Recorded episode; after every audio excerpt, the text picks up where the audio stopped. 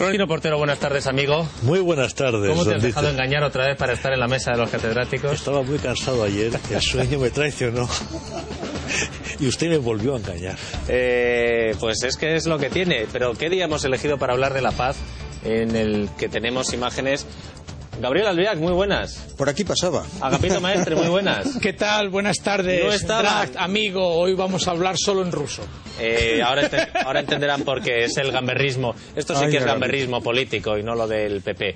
Pero no estaban nuestros catedráticos, Florentino, organizando las acampadas y cuando no están ellos se desmadra, coge una chica al megáfono y ahí se empiezan a liar palos y a atacar a la policía. Bueno, eh, vamos a hablar de la paz. Hoy tenemos que hablar de la paz. Antes, ¿queréis decir algo?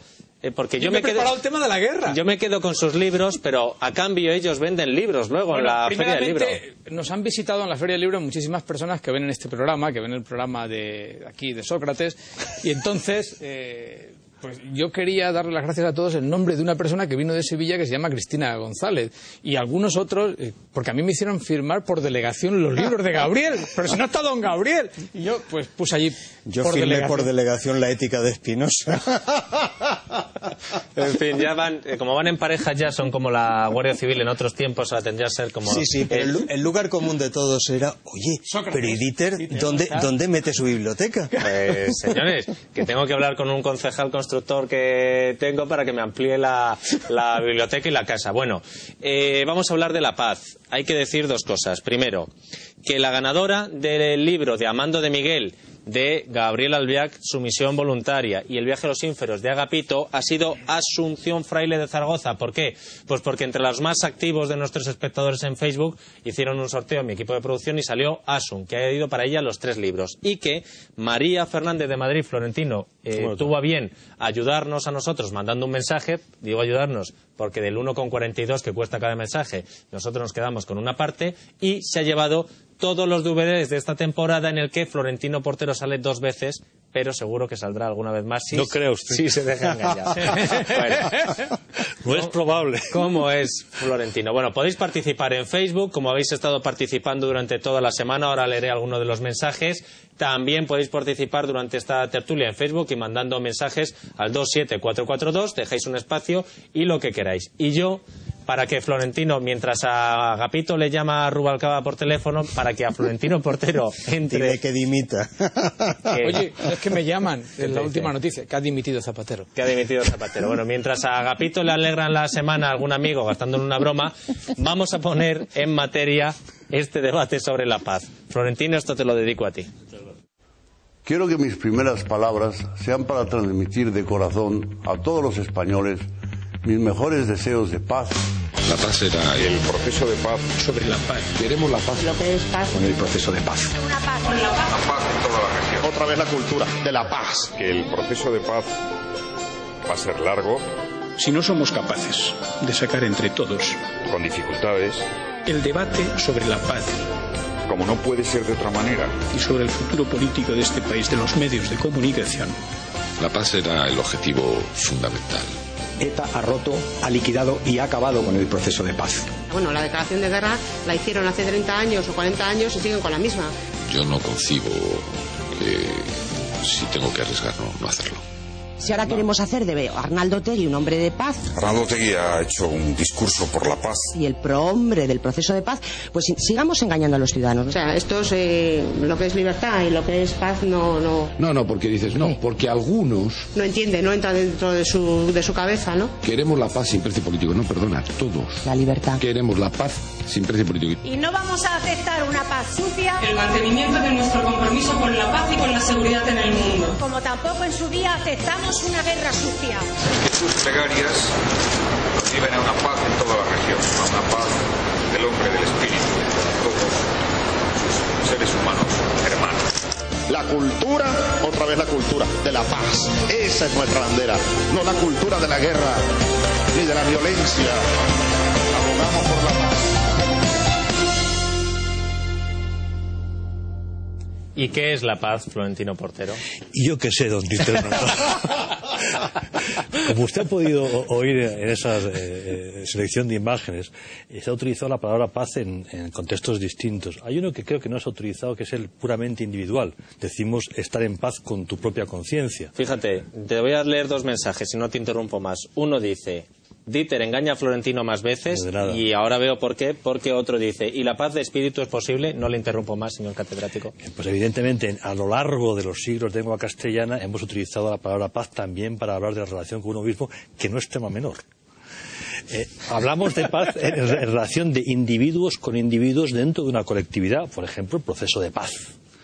Eh, es un poquito forzado, pero lo estamos utilizando, ¿no? Como si hubiese una guerra entre españoles. Y desde luego utilizamos, en el sentido más clásico, la palabra paz en la relación entre estados. Normalmente, paz es por exclusión. Frente a un estado de violencia eh, psicológica o anímica con uno mismo, o de violencia física con otros de tu comunidad, o de violencia entre Estados, hablamos por lo tanto de paz. Paz es un momento en que hay tranquilidad, en que no hay tensión excesiva, en que no hay violencia.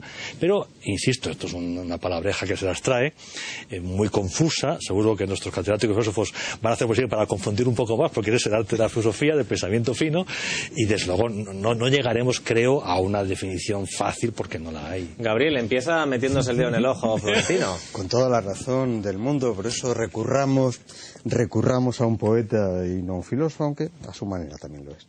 Menos dulce es la paz que peligrosa, dice, dice Quevedo. Eh, ¿Por qué eh, peligrosa? Pues sencillamente porque todos los términos eh, mal definidos se convierten en peligros de primer orden en la, primera, en la medida en que su uso retórico puede ser derivado hacia lo que se quiera. Yo pienso que si tomamos en rigor los términos, hay que decir, en primer lugar, que eh, los términos guerra y paz se implican mutuamente, que por lo tanto no hay manera posible de hacer definición de unos en relación a otro, cada uno de ellos remite necesariamente al otro, y que el juego retórico, que es muy agradable, es muy complaciente, consiste en decir el principio ontológicamente originario es la paz y la guerra es un desorden de la paz. Bueno, es muy complaciente, pero es eh, perfectamente eh, falso. Y tú decías, eh, los filósofos complican las cosas, efectivamente. Heráclito complica las cosas desde el primer momento. Heráclito complica las cosas. Deja en paz a Gabriel. perdóname. Heráclito complica las cosas desde el primer momento, señalando esto que estamos haciendo aquí este caballero y yo en estos momentos. Pólimos, la guerra, es el padre de toda Todo. cosa, de todo rey, y a unos señala como dioses y a otros como hombres. El principio originario es el del conflicto, el de la tensión, y a lo que llamamos paz no es más que a los intersticios, a los intervalos en los cuales la tensión aparece regulada de modo menos doloroso. Pero la tensión es creativa. Yo contra el... eh, Estoy de acuerdo eh, con Gabriel y también contigo, Florentino, pero de momento. Con- Eh, la paz. Uy, es- cuando empieza así. la- no, no, no. La paz no puede concebirse sin la idea de guerra, sin la idea de violencia. Eh, quizá sí sin la idea de conflicto, pero eso lo, lo dejaré para, para, para más tarde. ¿Me dejas que, amigo ruso, te No. centre, te centre un No, balón? Porque bueno, dice un sí, pero es que tenía que... Los mayores tiranos... Es que quería plantear... Sí, Los mayores tiranos Son de la que- historia han presumido de campeones de la paz. Efectivamente. No te has- quejarás, no, ¿eh? No solamente, pero ya me lo había centrado al poner el vídeo ini- inicial, ¿no? Eh, normalmente yo quería eh, significar que la paz no se puede definir en términos positivos, en términos angelicales, en términos afirmativos, a no ser que hagamos teología. Si hacemos teología, entonces sí podemos definir la paz. ¿Qué es lo que hacen estos sujetos que tú has puesto anteriormente? Han hecho teología. Bueno, es decir, gente toda la muy izquier- decente, había gente muy decente, pero generalmente me refería eh, pues al presidente del gobierno de España, al presidente del gobierno de Venezuela, a toda esta gente que utilizaba la palabra paz eh, naturalmente como la utilizaba en buena medida Aristófanes, que era un comediógrafo griego eh, que escribió una obra que se llamaba La paz. Como sabéis, Aristófanes eh, fue, eh, se subió en un escarabajo, fue al cielo, allí se encontró con Zeus y le dijo, oye, dame la paz. Y entonces Zeus le dijo, ala, llévate la paz. Y se vino abajo. Claro, Aristófanes era un cachondo. Se estaba riendo. Es decir, no puede haber paz para uno mismo, una paz individual. No puede haber paz. Estos personajes no pueden tener una paz para ellos, ¿no? Es como son los personajes cuando se juntan en una plaza y dicen, pues bueno, vamos a vivir en una sociedad fuera de la sociedad y hacemos otra sociedad. Mire usted, eso va a derivar en violencia. Evidentemente es esto. Por eso, si dejamos aparte la teología, y como vosotros sois muy malos y no sois creyentes, sería absurdo hablar con vosotros de teología, pasemos a hablar de Solo política. los ateos estamos Claro. interesados en teología. Claro, pero hoy ya no, hoy lo vamos a dejar. Hoy lo vamos a dejar porque habéis hecho un planteamiento no teológico, sino que habéis hecho Si vis pacem parabellum. habéis Florentino hecho saca la coca- perdona eh, tanto 47. Florentino como Pero Gabriel han hecho un planta- este hoy, ¿eh? perdona han hecho un planteamiento muy serio han hecho un planteamiento histórico han hecho un planteamiento social que me merece tanto respeto que por eso voy a entrar en este debate ahora para decir en efecto que la, la paz no es nada más que la ausencia de guerra la ausencia de violencia. Ahora bien hasta ahí llego. No puede ser la paz ausencia de conflicto. El conflicto es la base no solamente de la vida, sino es fundamental la base de la vida política, de la vida democrática.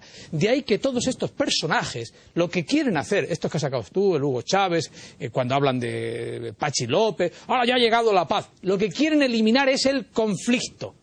El conflicto que es la sal de la vida, que es fundamentalmente el, en fin, el entrar a discutir distintos pareceres, que eso es la democracia, cuando estos pacifistas de salón quieren arruinar el conflicto, hablan de la paz. Por eso, lo primero que hay que reconocer es que solamente se puede hablar de la paz en la guerra.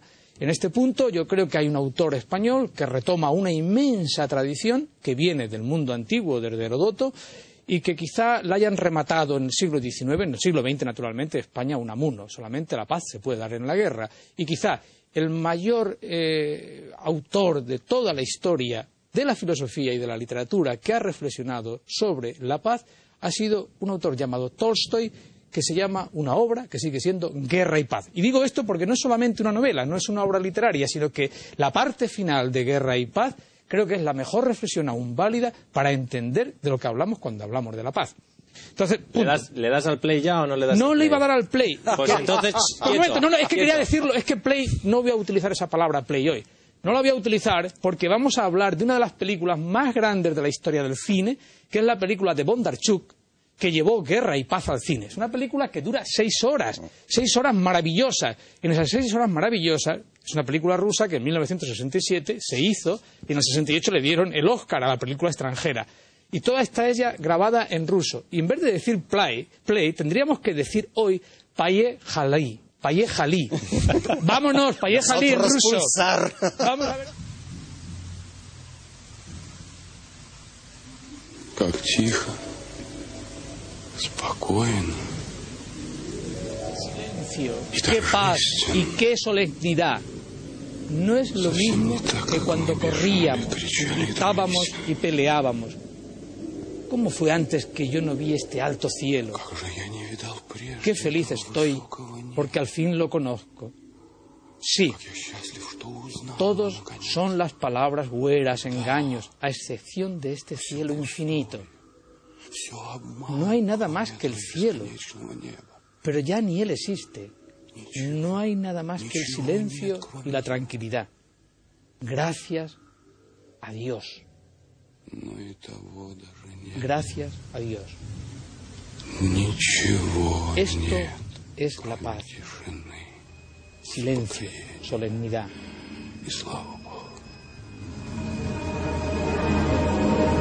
Y ahora viene, y ese es Napoleón, que está viendo como el príncipe Polkonsky yace herido y él cree que está muerto.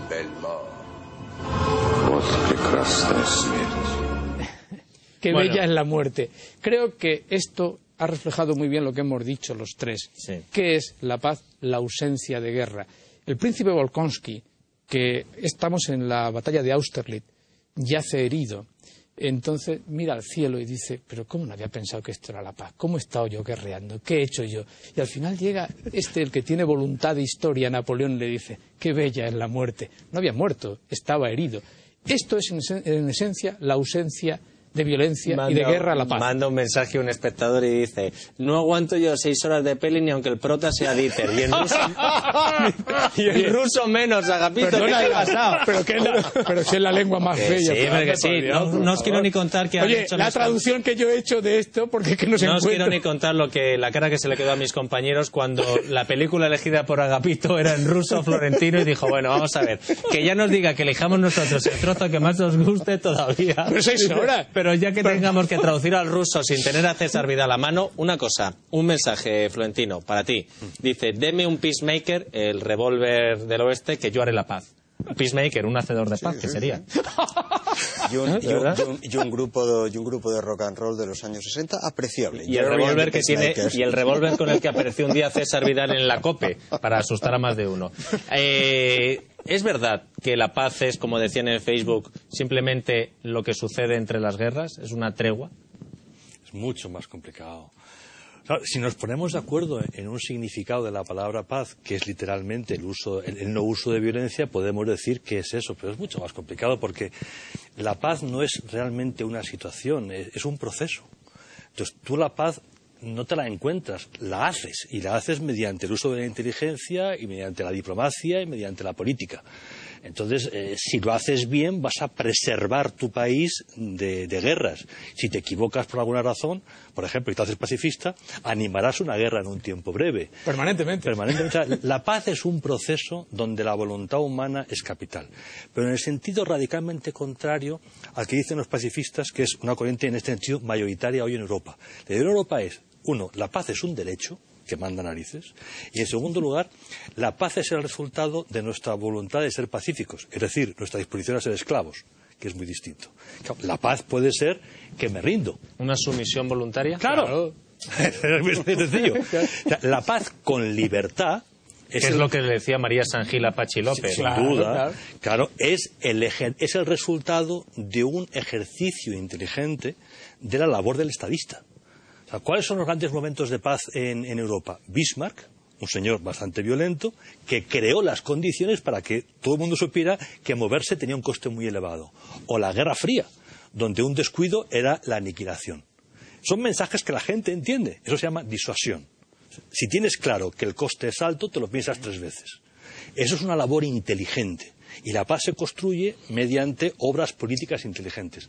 Lo otro es la paz de los cementerios o es la esclavitud. Sí, ¿te recuerdas que cuando nuestro ilustrísimo presidente de gobierno le dio por, por hacerse el, metafísico, invocó eh, el texto de Kant, eh, La paz perpetua?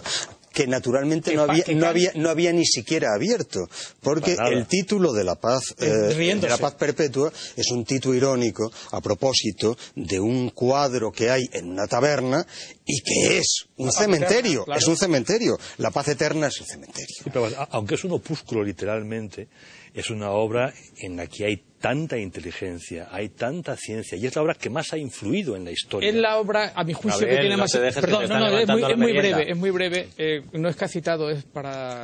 Yo había traído esa obra. Había traído. Habla en mi nombre, venga, hablo habla. el nombre, hablo Habla el en mi nombre, nombre. hablo el nombre de Gabriel porque me deja y porque lo quiero, ¿no? La paz perpetua. eh, mm, mucha gente piensa que este es el manifiesto pacifista del siglo. XX o siglo XXI y es lo contrario, porque Kant parte de un presupuesto que es radicalmente diferente al de Rousseau parte no de que el hombre sea bueno, sino de la insociable sociabilidad. De eso que decía antes eh, Florentino cuando decía, coño, a ver si nos ponemos de acuerdo con nosotros mismos. Es decir, nosotros mismos no somos sociables, sino insociables. Y precisamente por eso él crea una noción como ideal regulativo quizá como utopía, ¿no? Al que pueden aspirar los estados, que tampoco lo resuelve bien Kant, porque Kant desgraciadamente se mete en un jardín en esta obra, porque en último término no va a reconocer, no quiere reconocer que la paz es la ausencia de Gabriel. Vamos a ver, se- sintetizando lo más que podamos.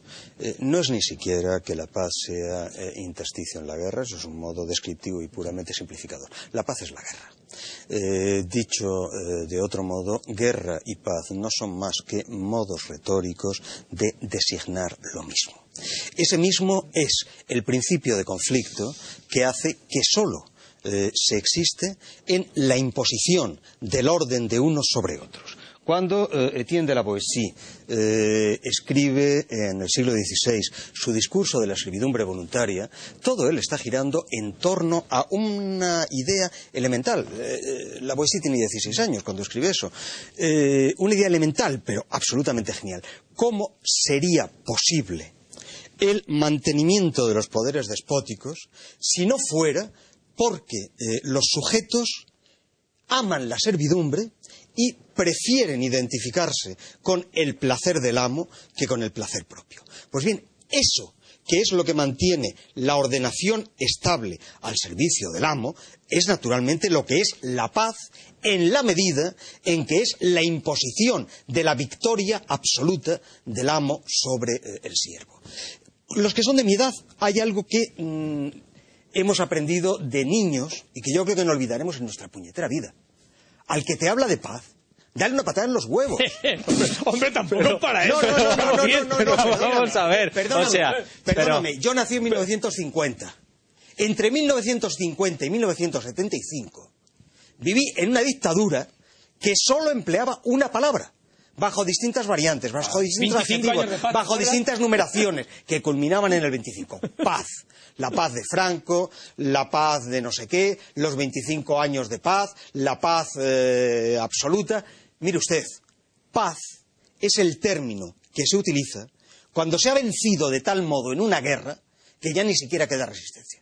Bueno, y después de escuchar al fundador de los Castrati, vamos a leer, vamos a leer algunos mensajes que nos llegan de Facebook y por SMS.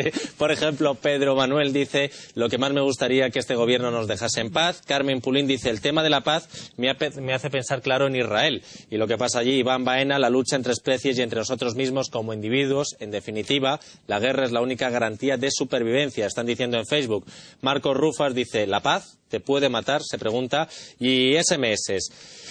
Éxito de Agapito y Albiaque en la feria, guapos. Carmen, Gracias, hombre. Carmen Chacón ha intentado aprovechar el tirón del programa poniendo paz en su satélite, pues que pague la publi. Eh, también, a ver si dejan de pasarme un segundo mensajes para que pueda leer. Por ejemplo, tener a Florentino hoy aquí es un lujazo, da gusto escucharle y verle. Y club de fans de Florentino Portero ya. Eh, la paz para los budistas. Um, a mí me va la marcha, dice otro espectador. Qué manía con llamar paz a lo que es re- redención y miseria. Eh, eso, el refrán que nos quiere vender Zapatero, dame paz, del corral que os diré tontos. Desde Cádiz nos dicen, eh, la paz existe porque existe la guerra, la guerra es necesaria y gracias a ella tenemos muchas ventajas. Gabriel Lagapito, los ateos han sacado mejor nota que los creyentes en un test sobre religión en los Estados Unidos, nos dicen también. Y ahora- No es nuevo el tema. y ahora te tengo, te tengo que centrar un mensaje porque solo lo puedes contestar tú, porque además quiero que lo ¿Cómo te quiero, contestes Sócrates? tú, Joder, pero además es que te va.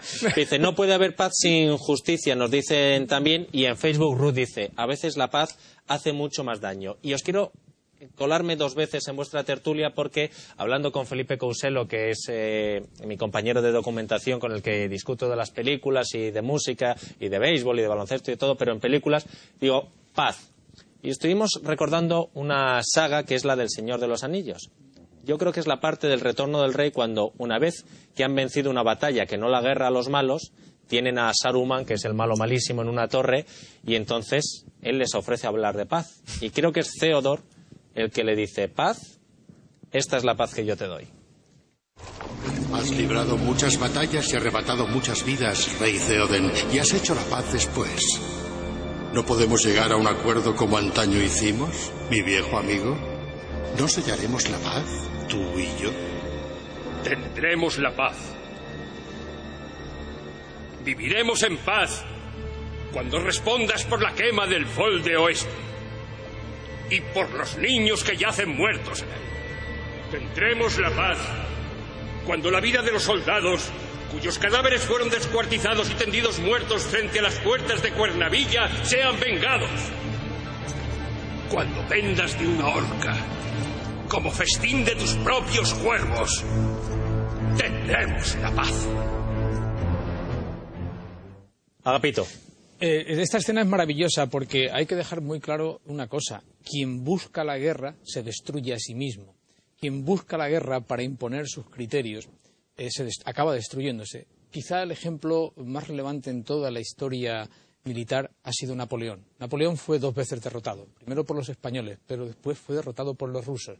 ¿Y quién se opuso en el bando ruso? ¿Quién era el que dirigía la gran batalla rusa? Alguien que no quería la guerra, alguien que se retiraba, alguien que había aprendido de la historia de la civilización que también es bueno retirarse, de dejar al otro que avance. Era un general Cutuso.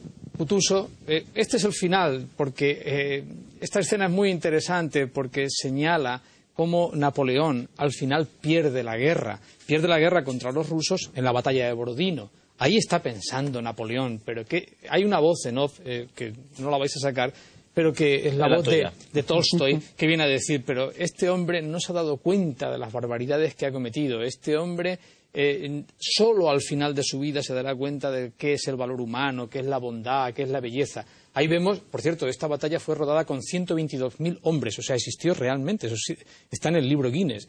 Eh, pero lo más interesante es que Napoleón es vencido por un general que no quería hacer la guerra, que es Kutuso. Kutuso eh, había aprendido, naturalmente, ya en el libro de Herodoto, en el libro cuarto, eh, cuando Darío va hasta los escitas y los escitas se retiran. Los escitas son los actuales ucranianos, es decir, los fundadores de Rusia, porque la genuina Rusia está en Ucrania. Luego lo otro es ensancharse. Es muy curioso que también los escitas se retiraban. También Kutusu lo que hacía ante los avances de Napoleón era retirarse y decir yo no doy una vida de un hombre, de un ruso, eh, para que este hombre imponga su historia, para que este hombre imponga su voluntad. Y al final Kutusu, que es casi casi un general eh, que mucha gente estamos tentados de llamarle a veces traidor, espera al invierno. Y en esa batalla de Borodino es cuando él ataca. Cuando ataca, naturalmente, porque el tiempo le favorece y es quien vence a Napoleón. Quizá Kutusu sería el ejemplo de un general que no quiere imponer la guerra, que no quiere pasar a la historia, frente a Napoleón, que es un tipo que sí quiere la guerra y acaba perdiéndola. En general, los generales de, de- de carrera son poco amigos de la guerra. Kutusu sería el, el- el- Eh, Napoleón es un personaje muy especial que nace en la revolución y que evidentemente es un genio militar. Pero el general clásico de academia, da igual que sea ruso, español, norteamericano, es poco amigo de hacer la guerra porque sabe muy bien el coste que tiene. Y si lo piensan. y cuando la haga, tiene que ser muy rápida. Claro, la- la- la- en Estados Unidos la, la- la tesis característica de los militares es la, es la guerra total. Es decir, si hay que hacerla con todos los medios. ¿La guerra es más de políticos que de militares, Florentino? La guerra siempre es de políticos y la guerra nunca es de militares. Los militares son los funcionarios que tienen que hacerla, pero nunca la deciden, salvo que un general esté en un puesto político. Eh, eh, vivimos todavía mentalmente, aunque la realidad ya no es así, en, en un mundo que viene muy marcado por la filosofía del siglo XIX y, también por la ciencia militar del siglo XIX, en la idea de que la acción exterior del Estado descansa básicamente en dos pilares, mis embajadores, mis generales, que van de la mano. Cuando mis embajadores pueden hacer su, su- su trabajo, el general lo que hace es respaldarle y aparecer diciendo, cuidado que estoy aquí. Pero cuando el diplomático ya no tiene margen de maniobra, el político lo que hace es adelantar al general. La fuerza es la política por otros medios. Eso ha funcionado mientras la guerra era ganable, en el sentido de que los medios de destrucción te permitían vencer. Pero cuando aparece el arma nuclear, la guerra ya no es ganable entre los grandes. Un grande puede ganar a un chico en términos de guerra clásica, por ejemplo, Libia. Pero Estados Unidos no puede ganar la guerra a China, como la Unión Soviética no podía ganar la guerra a Estados Unidos. El concepto de victoria desaparece y toda esta filosofía que nos viene del siglo XIX sencillamente Desaparece. eh, desaparece. Por lo tanto, la guerra se hace mucho más complicada y apunta a lo que a- a- eh, decía Gabriel al principio. La confusión entre guerra y paz en un mundo nuclearizado ya es total. Porque solo hay conflicto. Y como el conflicto no lo puedes resolver mediante el uso de la fuerza, porque eso es el holocausto final, Solo puede Entonces- resolverse a través de la política. Exactamente, la pero la política implica enorme carga de disuasión militar. Es un juego mucho más delicado que requiere del gobernante una experiencia, un saber hacer muchísimo mayor. Claro, cuando te viene un señor como Zapatero y entra en este juego, pues chirría un poco, ¿no? Porque ni ha leído a Kant, ni sabe nada de política internacional y se nota mucho. Pero ahora aquellos que acceden en los grandes países a puestos de responsabilidad política internacional tienen que tener una formación infinitamente superior a la gente en el siglo XIX. Gabriel, te pregunta un espectador, dice, patada en los huevos, interesante concepto filosófico. ¿De qué escu- escuela es? ¿Lo explica? Eh, la escuela de escu- escuela, escuela escuela, Escolástica. escuela estoica, estoica. De, de la más, porque del el más clásico estoicismo. Tu turno, Gabriel. Del más clásico estoicismo, porque e- efectivamente lo que Florentino decía hace un momento es absolutamente cierto. Eh, en ningún eh, momento se despliegan formas de violencia eh, dispersa, eh, más eh, aniquiladoras y más eh, envilecedoras también que en eh, ese universo de grata denominación al que se llama paz. Eh, vamos a ser eh, serios, nunca la violencia político-simbólica en la España del siglo XX ha sido tan grande como en el cuarto de siglo, ¿qué digo cuarto de siglo? En los 40 años en los cuales este país vivió bajo una paz inatacable, la de eh, un orden eh, establecido, eh, que es el orden de una, de una dictadura. la paz. el mayor exterminio de población, o uno de los mayores exterminios de población que haya producido el siglo XX se produce eh, después eh, de la guerra mundial en el ámbito de la colonización francesa eh, del norte de África. estamos hablando de, si quieres, de formas límites, pero la vida cotidiana la vida cotidiana es siempre en eso que llamamos paz, en eso que llamamos eh, familia, en eso que llamamos eh, sociedad eh, civilizada, un juego de tensiones que se mantienen siempre ocultas bajo una apariencia de amabilidad. Mira, yo había buscado hoy una película notabilísima, una película del año 1939 de Jean Renoir, es una de las dos obras maestras de Renoir, para mi gusto, eh, que lleva el título bien significativo de La regla del juego.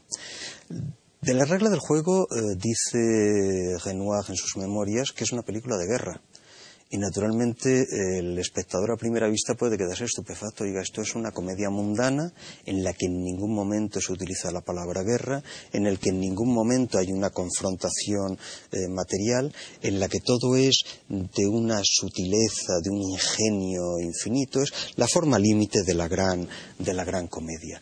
¿Por qué es esto eh, una película eh, de guerra? Y naturalmente que Genoa sabe muy bien lo que está diciendo. La película está filmada entre Múnich y el inicio de la guerra. Y lo que está diciendo es, en las sociedades aparentemente pacíficas, perfectamente estables, perfectamente civilizadas, hay por debajo siempre una terrible pulsión de muerte. La terrible pulsión de muerte, si, eh, en, la película de Renoir, eh, atraviesa el juego que en la comedia es el más amable de todos, el juego de los amoríos, los engaños, las mentiras. Pero de pronto algo sale mal en ese juego mundano, algo eh, quiebra la regla del juego y alguien tiene que morir y alguien muere estúpidamente porque se ha roto la regla del juego. Y una vez que ese alguien ha muerto, una vez que ese alguien ha sido borrado, hay que restablecer nuevamente la, la regla. Todo vuelve a ser mundano. Aquí no ha pasado nada. Bonsoir, Robert. Bonsoir, Christine. Bonsoir, messieurs.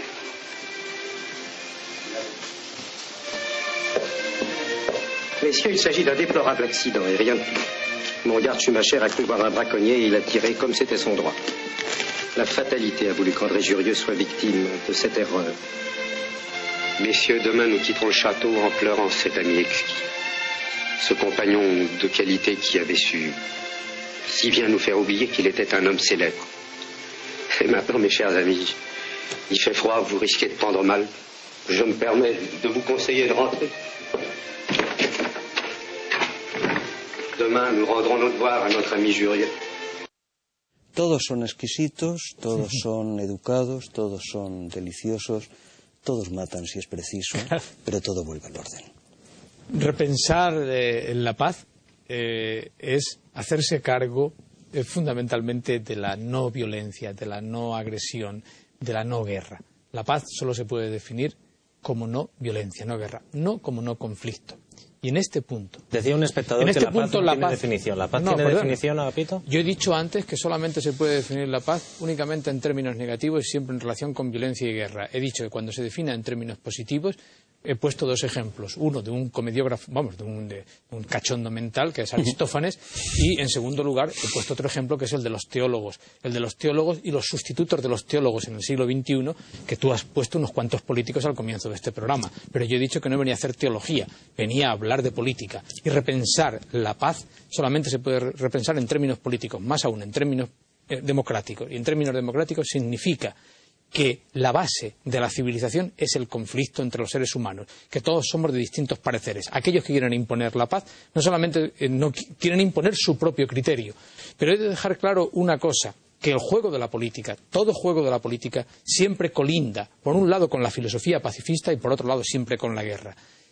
La responsabilidad que tiene el intelectual a la hora de pensar la paz tiene que tener en cuenta esto, que nosotros, cuando defendemos el conflicto como base de la civilización, hemos de tener muy en cuenta que caminamos en el filo de la navaja, que nos podemos ir, podemos ser apologistas de la violencia o de la guerra, o por el contrario podemos caer en un falso pacifismo o en un ridículo pacifismo que lo que hace es fomentar la guerra.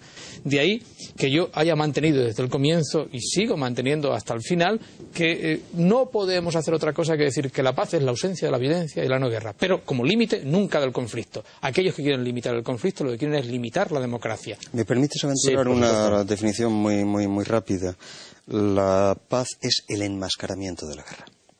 Ah, mira, voy a ir porque... los Es decir, la espectadores- forma más cruel de la guerra. Los espectadores están dejando también mensajes diría. en No, ese no, no, estilo y en otro, por ejemplo, nos pregunta, dice, ¿por qué en la misa los fieles se dan la paz? Tan importante es en la liturgia.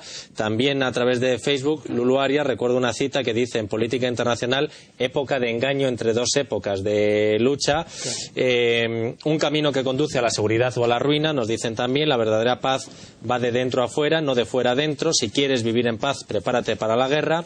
La paz a cualquier precio es vil, nos preguntan también. Eh, Theoden, al señor que veían ustedes, al rey que hablaba antes en El Señor de los Anillos, dice, igualico que ZP. Eh, creo que el programa de hoy es de los mejores. Yo también me lo estoy pasando hoy pipa, lo reconozco y sé que aquí mi amigo también, aunque luego se haga el difícil. Eh, no siempre es así. Ejemplo de un grande que no puede con un chico es Afganistán contra Alejandro, Francia, Inglaterra, URSS y USA, ¿vale? Dice, esta tertulia es lo mejor de la televisión actual, gracias a quien nos lo haya mandado. La hora de Florentino en Libertad Digital Televisión. A ver si le das una oportunidad, Dieter, que el chico promete, nos dicen también. Lo siento, Agapito, y le compro la peli al Viac. Ah, no, perdona. Guerra y paz, esta película que yo he No, traído es hoy. por una cuestión de... Es una cuestión de... Ah, pero porque tú te dedicas a trasladar a la película más importante que, no. ha dado el cine Que ruso. dice un espectador así será porque no tiene tiempo, que son seis horas, Agapito, y No, es en no, ruso. pero hay, hay versiones de esta película de, de 90 minutos. Hombre. Para que triunfe el mal basta con que los hombres de bien no hagan nada, la paz se consigue con políticos honrados que den ejemplo y paz que se vaya Zapatero y Dieter sea el presidente y el resto de ministros de Educación Agapito, de Cultura Gabriel y de Defensa Florentino. Florentino, perdona, que... Defensa Florentino. Hombre, Toma. que Como no puede ser de otra manera, que mejor que ministro de Defensa Florentino. Oye, yo entre Bono y Florentino me quedo con Florentino, pero porque es mi amigo. Eh, decían, y este es el concepto que siempre se cita, eh, en latín nos lo ponían en Facebook y nos lo traducen también en nuestros mensajes, si quieres la paz, prepárate para la guerra. Y otro que dicen, las guerras las terminan, que inician los demócratas, las terminan los republicanos en Estados Unidos. Eso era antes, ahora ya los demócratas no inician nada. Ah, ya nada, y los republicanos tampoco, o sea que... Porque está pasando un momento un poquito complicado. Eh, bueno, eh, Occidente, como eh, cualquier otra cultura del mundo, está en permanente cambio. Y esto es normal, la vida es cambio y ya está. Cuando uno disfruta de un largo periodo de paz, eh, tiende a perder el sentido de la realidad. Una característica del declive occidente y particularmente el declive europeo, que es especial y distinto del norteamericano, es que creemos que tenemos derecho a inventarnos la realidad. Vivimos en un mundo intelectualmente virtual porque tenemos miedo a afrontar la realidad. Eso es Europa básicamente hoy, a diferencia de Estados Unidos, y no digamos ya de China, que no tiene ningún problema para asumir la realidad tal, cual es y enfrentarse a ella de aquella manera. Los europeos hemos optado por la felicidad del engaño. Y una parte, lo que tiene que ver eh, con el mundo de la paz, eh, implica que, curiosamente, la izquierda asume un error de traducción de la Biblia. El, primer libro que escribió Ratzinger sobre Jesús de Nazaret echa una bronca a varias traducciones de la Biblia. En las bienaventuranzas, por ejemplo, la BAC española, la Biblioteca de Autores Cristianos, habla de bienaventurados los pacíficos. Nunca Jesús de Nazaret eh, dijo eso.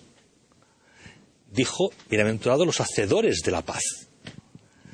Entonces, eh, El peacemaker, ¿no ves? Y al final... el- el- sí, sí. o sea, en la traducción inglesa, la traducción clásica inglesa, utiliza la palabra peacemaker.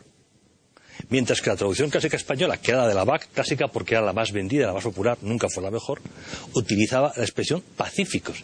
Peacemaker nunca es pacífico. Son cosas muy distintas. Eh, curiosamente, la Iglesia Católica en su variante española ha alimentado la mayor tontería pacifista del mundo, lo cual explica que la derecha española sea como es, entre otras muchas cosas, ¿no? Que Qué la Iglesia- daño hacen las malas traducciones, y, y algún cura iletrado también, ¿eh? porque hay cada cura hereje por ahí. Eh, lo decíamos antes, los ateos están más interesados en Dios que los creyentes. Por eso lo estudian.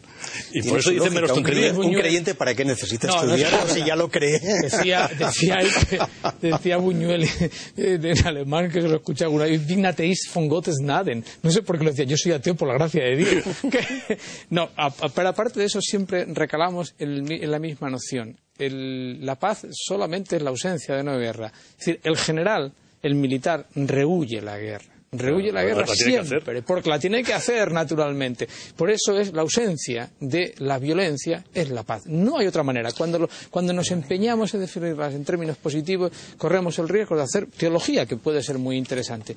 problema, Pero finalmente, y con es esto- que no- es que Sí, no hay- yo- es que no hay pero yo sí quiero de- No rematar. interrumpas a Agapito cuando está interrumpiendo a Florentino.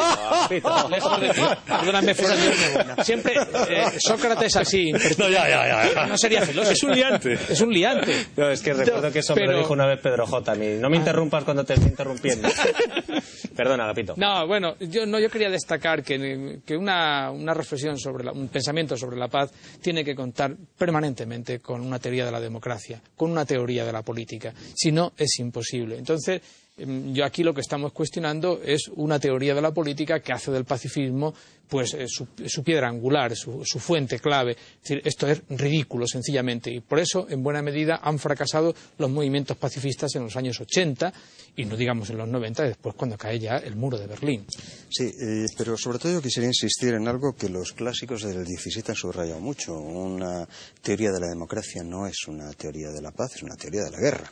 Es una teoría de la guerra. política, claro, claro. Eh, hay, hay, hay, hay, hay un pasaje mm, verdaderamente espléndido del Tratado Político, que es el último libro de Spinoza, es el libro eh, que Spinoza muere sin haber acabado de redactar, en el que tras la experiencia de la derrota de la democracia en, Holanda, en las Repúblicas Unidas, la caída y linchamiento de los BIT, eh, reflexiona sobre cómo, eh, por el contrario, los regímenes eh, despóticos, terribles, son los que mantienen largos periodos de estabilidad y de paz. Y la conclusión a la que saca se refiere naturalmente, tiene como referente al Imperio Otomano.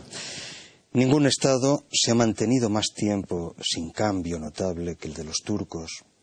Y por el contrario, ninguno ha sido menos duradero ni ha conocido tantas sediciones como los estados populares o democráticos. Pero si hay que llamar paz a la esclavitud, la barbarie, la miseria, entonces nada es más miserable para los hombres que la paz. Hay un eh, historiador británico, yo creo que está todavía vivo, que ya está muy mayorcito, se llama Michael Howard, que dedicó toda su vida al estudio de la guerra en las sociedades liberales. Y una de sus últimas obras, enormemente brillante, se llama The Invention of Peace, la invención de la paz. La guerra en una sociedad democrática es algo en la que todos participan, no porque todos son combatientes, sino porque todos participan en el proceso de toma de decisión. Y consiguientemente, el político está afectado por los cambios de humor de la gente. Antes, las guerras se podían realizar, entre otras cosas, porque dependía de la voluntad de muy pocos y, por lo tanto, de la disposición al sufrimiento de muy pocos, que además no combatían, eran políticos y estaban detrás.